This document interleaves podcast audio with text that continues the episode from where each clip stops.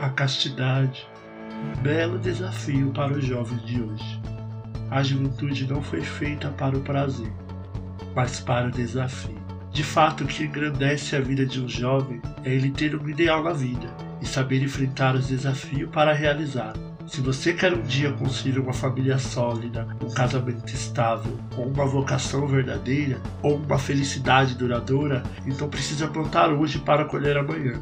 Ninguém colhe senão o que semear. Na carta aos Gálatas, São Paulo diz: De Deus não se zomba.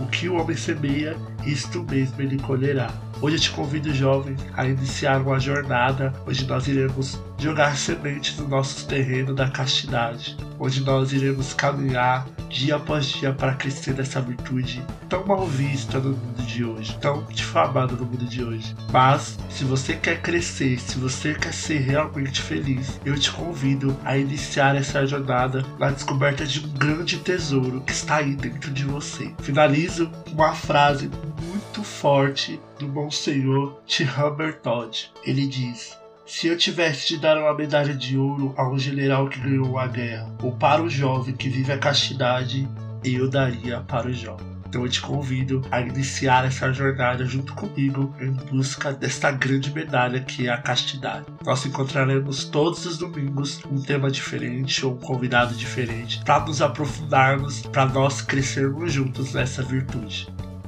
Eu te espero aqui nessa plataforma. Que Deus te abençoe. Salve Maria. Shalom.